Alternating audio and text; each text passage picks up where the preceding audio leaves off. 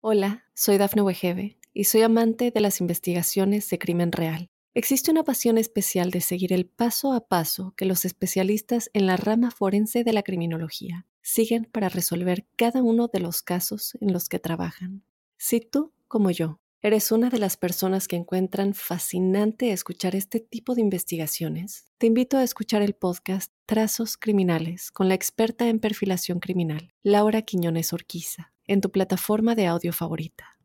Harrisonburg's downtown Renaissance friendly City Fortune Mega Raffle is back on July 29th. Only 5,000 tickets will be sold, so get yours now at friendlycityfortune.com and at local sales locations. Each $100 ticket gets you two chances to win $250,000 in cash and prizes, like vehicles and getaways. Purchase early for a chance to win an additional $1,000 and five free raffle tickets. All proceeds go towards making downtown Harrisonburg a great place to live, shop, and work. It's a win win. Visit friendlycityfortune.com to buy your ticket today. Hi, soy Anthony. Primera vez en el grupo de apoyo Old Spice. Hola, Anthony. Mi novia está actuando raro últimamente, duchándose más, huele bien, demasiado bien. Ella lo niega, pero creo que está usando mi Old Spice Gentleman's Brown Sugar and Cocoa Butter Exfoliating Body Wash para el cuerpo. Sí, sí. Old Spice Gentleman's Brown Sugar and Cocoa Butter Exfoliating Body Wash para una exfoliación y una hidratación de 24 horas. Los hombres también tienen piel. Hola, hola, bienvenidos al quinto programa de la huella ovni, ya listos para responder preguntas, para hacer reflexiones, para pensar, para escucharlos. Quiero que, me manden preguntas, audios, tengan. Yo soy en Instagram, arroba Jorge Luis S oficial y en Twitter soy arroba Jorge Luis S 77. Jorge Luis S 77. Ahí me encuentran ahí nos encontramos y a partir de ahí empezamos a generar este programa que hacemos entre todos. Bueno, empecemos con la quinta edición de la huella ovni. Y...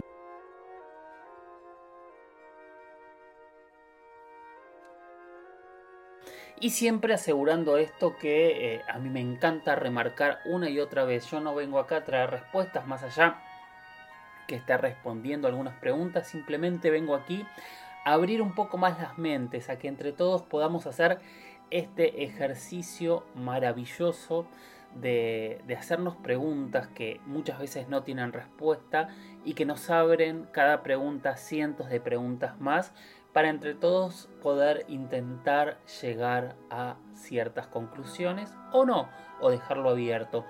También es algo que ya vengo proponiendo desde el programa 1, este es un espacio donde yo quiero discutir no quiero eh, que estemos todos de acuerdo, sino que quiero que podamos llegar a conclusiones también a veces desde miradas contrapuestas y desde, desde, desde ese punto de vista. El primer tema de la noche, como habíamos dicho, antes de empezar a responder todas las preguntas que me fueron mandando durante la semana, es el proyecto Libro Azul. Hay varias preguntas que también van a tener que ver con con, algunos puntos de esta temática, así que los voy a ir dejando separados para esa sección de preguntas y respuestas. Proyecto Libro Azul es un proyecto oficial diseñado, pagado y llevado adelante por la Fuerza Aérea de los Estados Unidos desde 1952 hasta 1969 casi 20 años, 16, 17 años, ojalá supiese sumar, como siempre lo digo, eh, donde un grupo de expertos de diferentes eh, eh, saberes, de, diferentes disciplinas, se dedicaron a investigar los fenómenos y las denuncias ovnis que se daban alrededor del mundo. ¿Por qué nace Proyecto Libro Azul? Proyecto Libro Azul es en realidad el tercer proyecto que tiene la Fuerza Aérea de Estados Unidos para investigar el tema ovni. Y todos nacen de una necesidad de dar respuesta a una avalancha cada vez más grandes de denuncias que tenían tanto dentro de la fuerza como en la población sobre la temática ovni. Claramente hay dos disparadores, que son el caso de Kenneth Arnold, eh, que es un piloto comercial que estaba volando en el estado de Washington, cuando ve unos objetos volando que él describe como unos platos volantes, unos platos saltarines que eh, hacían un movimiento similar a esas piedras que tiramos en el agua cuando hacen patitos. Entonces estos platos volantes, estos platos voladores, eh, quedaron bautizados así por la prensa y a partir de ese momento por todos como los platillos voladores.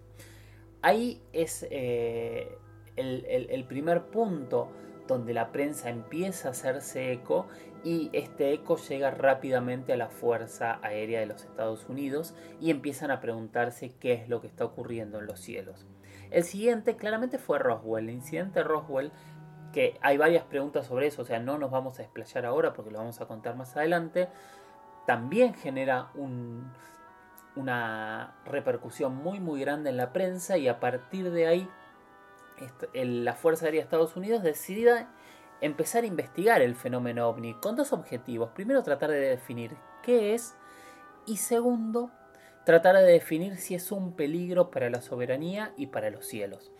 Hay que entrar en el contexto que estamos acabamos de terminar la Segunda Guerra Mundial, ya el mundo está dividido eh, entre eh, los países comunistas y los capitalistas, ya ha empezado la Guerra Fría y ha empezado la competencia tecnológica armamentística de estas dos secciones y también todo eh, objeto sospechoso en los cielos, la primera presunción que es el enemigo intentando hacer algo, investigar, espiar o incluso atacar.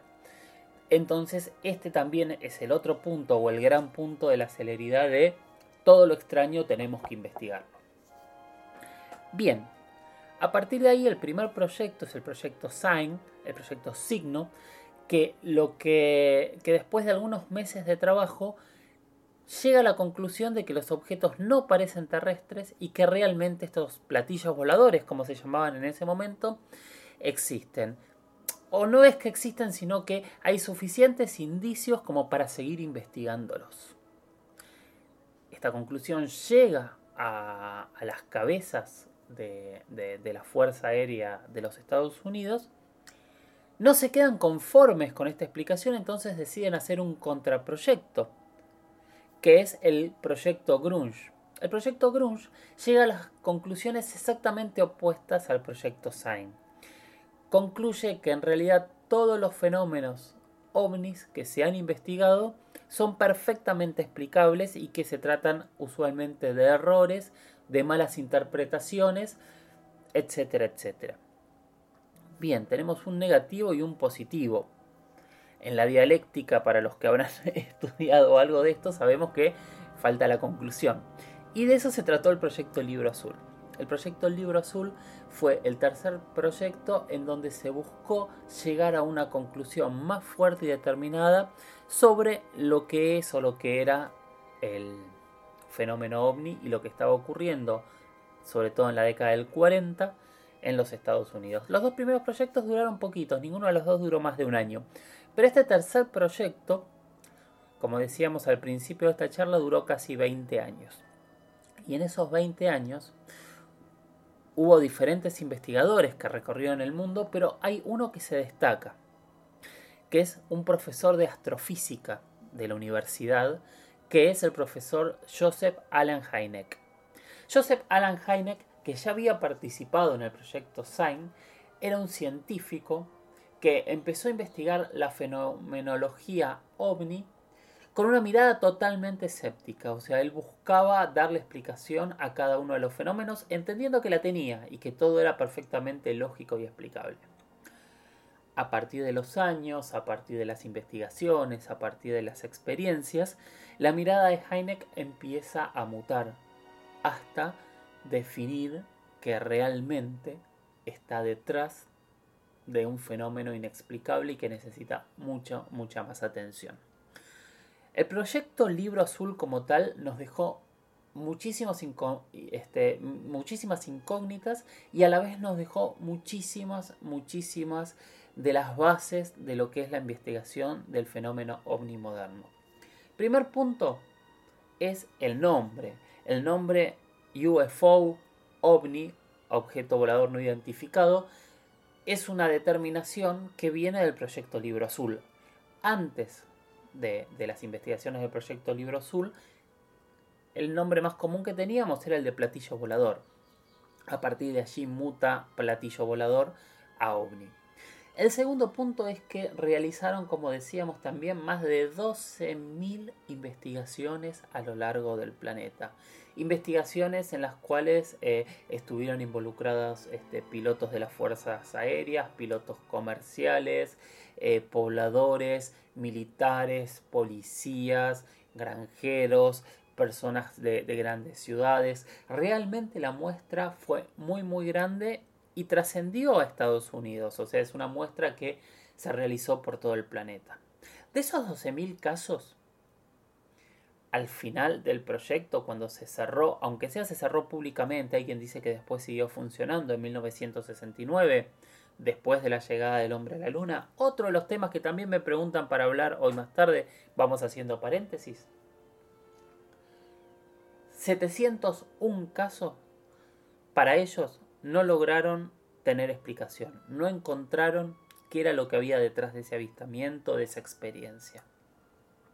Hola, soy Dafne Wegebe y soy amante de las investigaciones de crimen real. Existe una pasión especial de seguir el paso a paso que los especialistas en la rama forense de la criminología siguen para resolver cada uno de los casos en los que trabajan.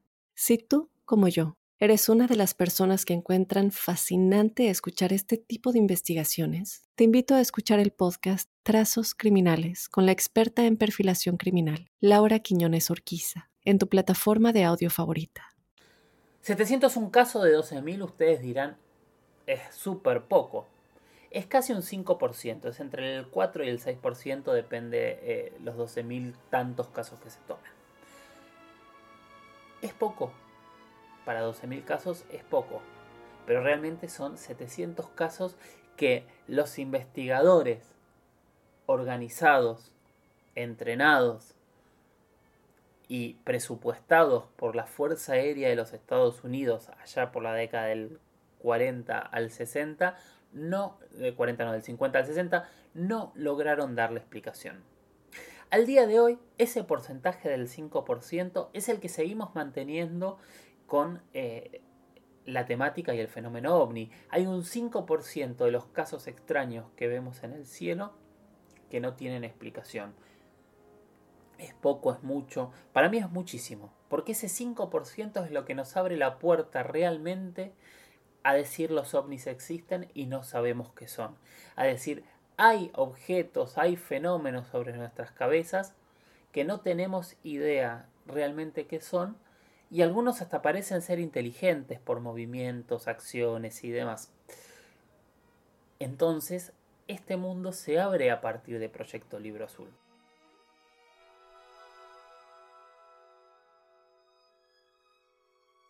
Paula, arroba Paula Chuquita, arroba Paula Chuquita, o Paula 61 98 0666, no sé cuál de los dos es y no sé por qué me copia los dos. Me dice, hola Jorge, ¿cómo estás? Quería preguntarte.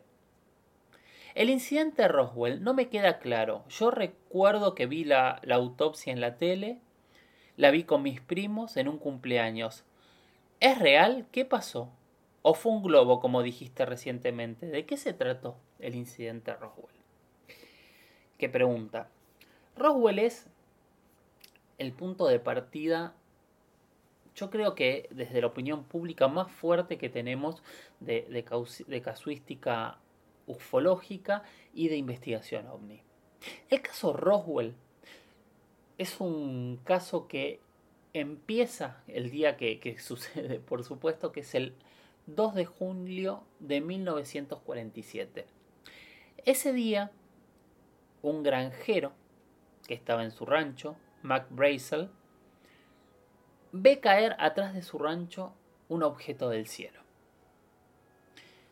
Una semana después, los diarios de la zona empiezan a sacar noticias que un platillo volador había caído en este rancho Nuevo México. Tras la noticia pública, diferentes este, personajes de la Fuerza Aérea de Estados Unidos se dirigen al lugar para tratar de darle una explicación. Y ahí es donde empieza a mezclarse eh, un poco toda la historia, porque la, rápidamente la explicación oficial es que se trataba de un globo aerostático, un globo este, meteorológico, perdón, que se había caído en el lugar y mostraban eh, pedazos de cartón, de, distintos elementos del globo que estaban caídos allí. Con el tiempo, Brazel y otras personas denunciaron que cuando hicieron las fotos de esos, de, esos restos caídos, eh, un grupo de personas, presuntamente del ejército, habían, se habían llevado los restos que realmente habían caído y habían puesto este globo. Y ahí se empiezan a abrir eh, dos preguntas porque nunca hubo una respuesta oficial eh, que terminase de conformar a nadie. La primera pregunta es si realmente lo que pasó ahí es que cayó un objeto volador no identificado. Ahora sí, cuando hablamos de un objeto volador no identificado, estamos hablando de una nave extraterrestre que recuperó el ejército de Estados Unidos. Quienes no creen en esta postura y se pusieron a investigar, descubrieron que había un proyecto que se llamaba Proyecto Mogi, y el Proyecto Mogi era un proyecto de unos globos de la Fuerza Aérea de Estados Unidos que tenían ciertos elementos para lograr detectar eh, sonoramente, auditivamente, actividad de Rusia con respecto a pruebas atómicas, a armas nucleares sobre todo. Entonces, eh, este sería uno de los puntos por los cuales nadie eh, podría haber este, explicado realmente si se había caído uno de estos globos del proyecto MOGI. De hecho, se habla del globo número 5, número 4, número 4, perdón, eh, porque era un proyecto ultra secreto. La verdad que estas dos versiones se fueron mezclando a lo largo del tiempo y nadie tiene datos precisos y concretos para poder decir qué es lo que cayó en Roswell. Las leyendas urbanas, eh, los investigadores, eh, los eh, periodistas que intentaron desenterrar esa verdad se encontraron con cientos de miles de contradicciones, con gente que no se animaba a hablar y con muchísimos, muchísimos datos que presuntamente fueron cambiados. Al día de hoy no sabemos si eh, esos datos fueron cambiados para proteger al proyecto Mogi o si se incluyó al proyecto Mogi dentro de esto para poder encubrir que realmente había una nave espacial. Y acá se abre uno de los debates más grandes que, que quiero dejar mi postura de alguna manera eh, abierta, porque no, no, puedo definirlo de, otra manera. Que es la siguiente. Después de Roswell, 1947, estamos hablando de eh, los 70 años más extraños a nivel de desarrollo tecnológico de la humanidad. A partir de ese momento, eh, nuestra tecnología se disparó de una manera que no había ocurrido en los 4.000 años anteriores de historia eh, donde las cosas se desarrollasen de esta, con esta velocidad. ¿Puede haber influenciado que realmente hubiesen descubierto tecnología extraterrestre y hubiesen realizado tecnología inversa para descubrir qué es lo que. para, para poder utilizar esa tecnología y aplicarla a nuestra vida? Es una opción. Eh, hay quienes creen en esta opción, sobre todo porque en los últimos 70 años hay muchos inventos fundamentales que nacen de casualidad. Y eso es extraño, pero hay mucha anécdota, no vamos a entrar ahora en detalles de uno a uno, pero hay mucha, mucha anécdota de elementos que nacen de esta casualidad. Otros no, por supuesto, otros son desarrollos de, de, la humanidad. Pero yo siempre pienso, por ejemplo, para llegar a la radio, la televisión, hay una evolución de inventores que a lo largo de cientos de años lograron descubrir ciertas bases para poder pararse en ellas y poder generar nuevos descubrimientos. En la tecnología actual hay muchas cosas que no parecen no respetar esta, esta base evolutiva. ¿Significa que son extraterrestres? No, para nada. Pero también significa que podemos pensar que hay algo extraño detrás de todo esto. Bueno, eso es Roswell, Paula. Entonces, no queda tan claro. O sea, las opciones son Puede ser este, un globo, como se dijo oficialmente, un globo meteorológico, puede ser este globo secreto o realmente puede haber caído otro elemento que hasta el día de hoy solo podemos suponer en Nuevo México. La autopsia extraterrestre, que era la segunda parte de tu pregunta, con los años se descubrió que fue un fake eh, total, realizada por un productor que vendió esa, esa autopsia. Eh, de hecho, se terminó hablando hasta el artista de efectos visuales que desarrolló el, muñeco y que contó incluso que, eh, que había utilizado vísceras de, de vaca y de cordero para, para en el momento que lo abren. Pero por otro lado, el productor siempre dijo que él hizo una recreación en base a unos pocos fotogramas que vio de una autopsia real y que no se había perdido. Y que dentro de esa película estaban parte o alguno de esos fotogramas. Nos mintió muchos años para creerle después, pero yo dejo la puerta abierta, no lo sabemos. Vamos a escuchar el siguiente audio. Ángel de Villa de Mayo nos va a hacer una, otra pregunta que también está relacionada con eh, Proyecto Libro Azul y por eso lo vamos a contestar en este momento. Y él pregunta qué es realmente el Área 51 y qué eh, ocurre allí. Creo que algo ya hemos hablado, pero es un tema recurrente y que realmente es uno de las, de las incógnitas más grandes, ¿no? De hecho, que fue el año pasado que se que un grupo de personas había decidido eh, entrar por la fuerza a la base y tratar de descubrir qué es lo que tienen. Hola, soy Dafne Wegebe y soy amante de las investigaciones de crimen real. Existe una pasión especial de seguir el paso a paso que los especialistas en la rama forense de la criminología siguen para resolver cada uno de los casos en los que trabajan. Si tú, como yo, ¿Eres una de las personas que encuentran fascinante escuchar este tipo de investigaciones? Te invito a escuchar el podcast Trazos Criminales con la experta en perfilación criminal, Laura Quiñones Orquiza, en tu plataforma de audio favorita. Primero que nada, no es la única base eh, donde se, se denuncia, se supone, se cree que podría haber algún tipo de material secreto extraño, básicamente extraterrestre, pero sí es el gran símbolo de eh, una base norteamericana que podría tener tecnología extraterrestre. ¿En qué nos basamos para decir esto? ¡Wow! ¡Qué pregunta, ¿no? Primero que nada es públicamente conocido. Hay cientos de series, de películas, de expertos hablando del Área 51. Y todo explotó hace ya unos 30 años cuando un señor llamado Bob Lazar se presentó públicamente y dijo que él trabajaba en el desarrollo de tecnología inversa en la base Área 51 sobre una nave caída del cielo que presuntamente, como decíamos recién hace un ratito, podría ser la de Roswell.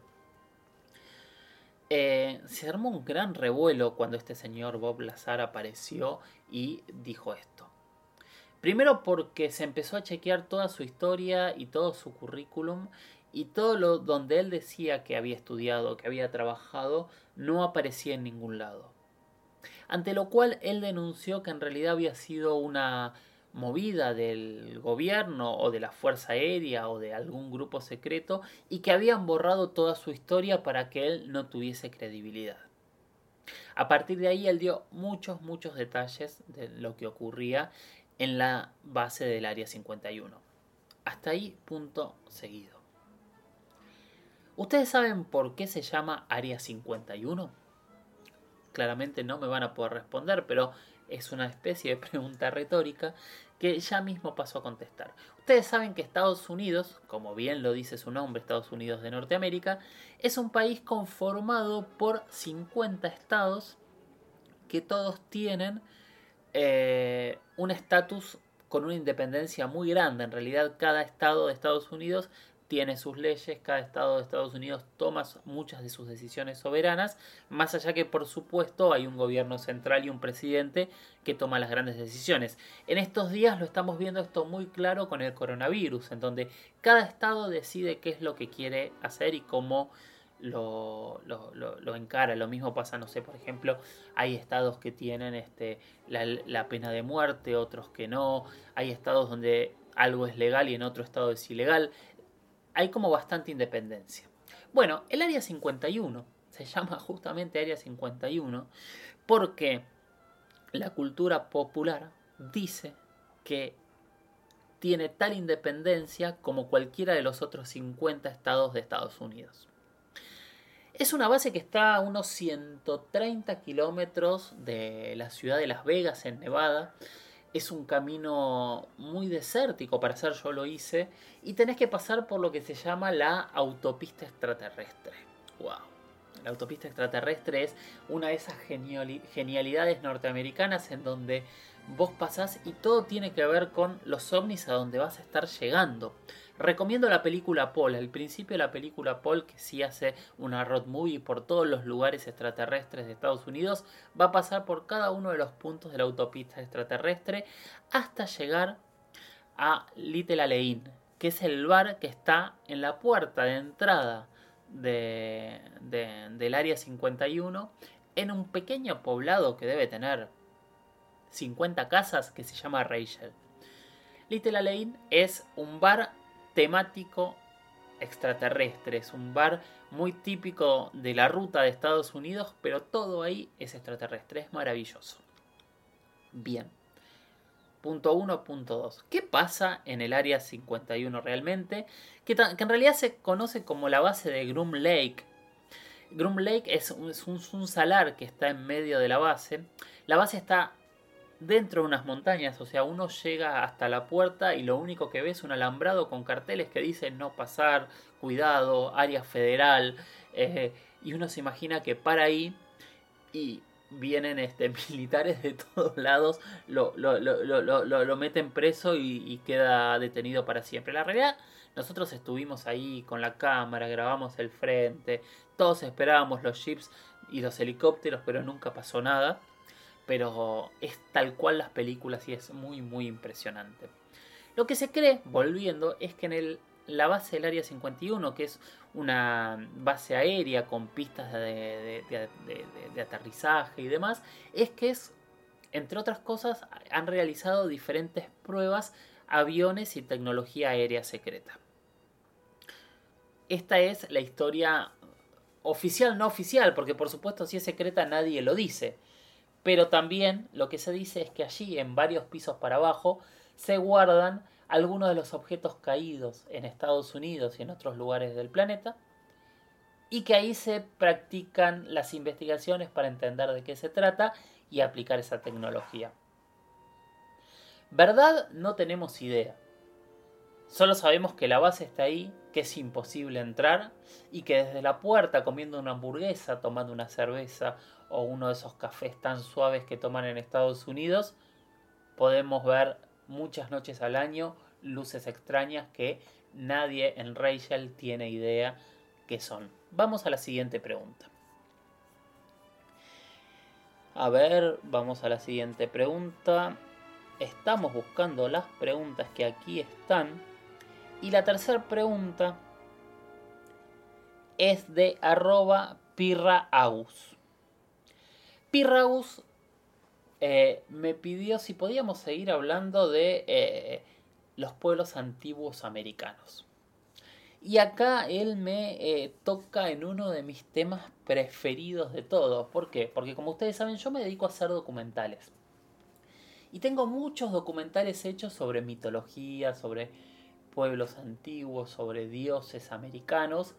Y es un tema que realmente me fascina uniéndolo con el fenómeno ovni y sin unirlo. Hoy vamos a elegir uno de esos temas porque es muy difícil eh, eh, eh, generalizar, porque en realidad cuando nosotros hablamos de civilizaciones americanas, es lo mismo que hablemos de civilizaciones occidentales. Las civilizaciones occidentales son muchas y muy diferentes. En América pasa lo mismo.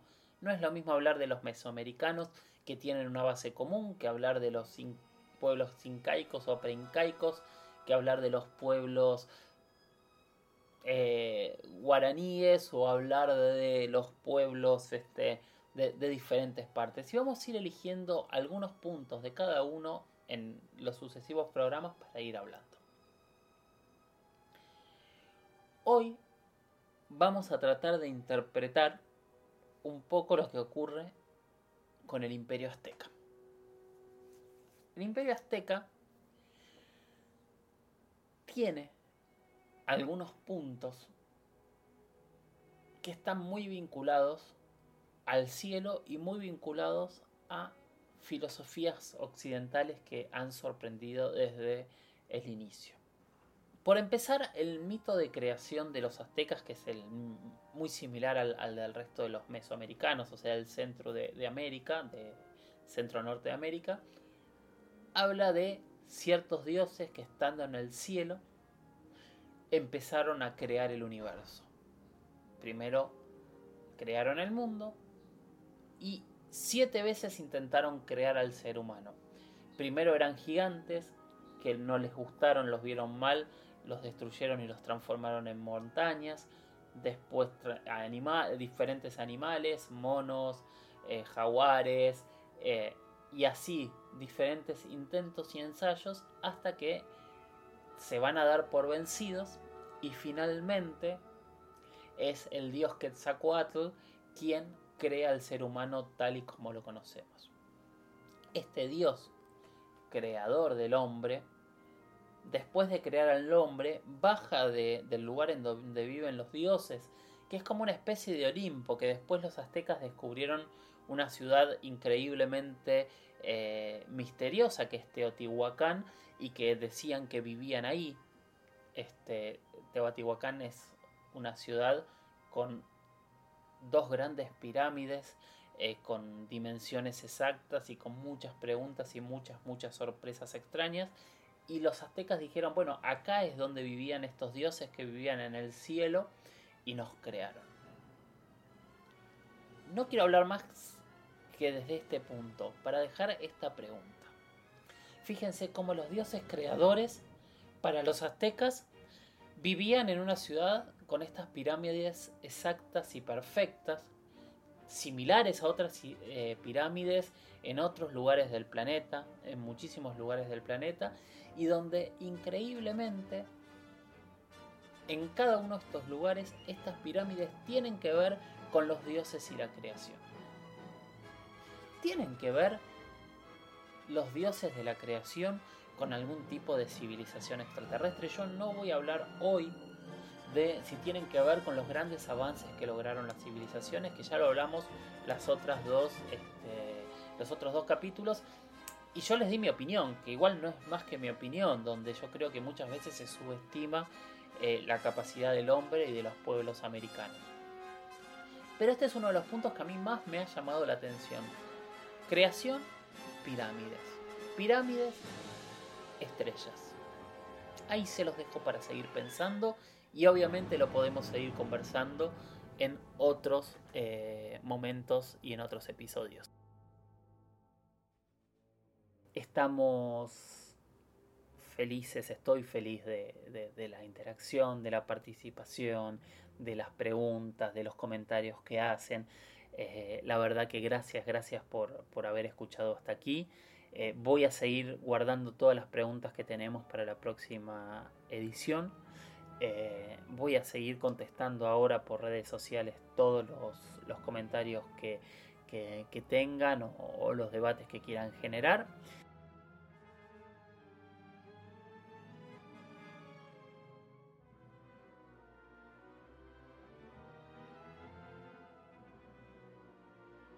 Muchas gracias por este quinto episodio, por habernos acompañado, por haber participado y nada, sigamos mirando al cielo, reflexionando entre todos, pensando qué es lo que ocurre arriba de nuestras cabezas y animándonos a hacer preguntas, que realmente es lo más sano que podemos hacer. Gracias y hasta el próximo episodio. Chau, chau. Hola, soy Dafne Wegebe y soy amante de las investigaciones de crimen real. Existe una pasión especial de seguir el paso a paso que los especialistas en la rama forense de la criminología siguen para resolver cada uno de los casos en los que trabajan. Si tú, como yo, eres una de las personas que encuentran fascinante escuchar este tipo de investigaciones, te invito a escuchar el podcast Trazos Criminales con la experta en perfilación criminal, Laura Quiñones Orquiza, en tu plataforma de audio favorita.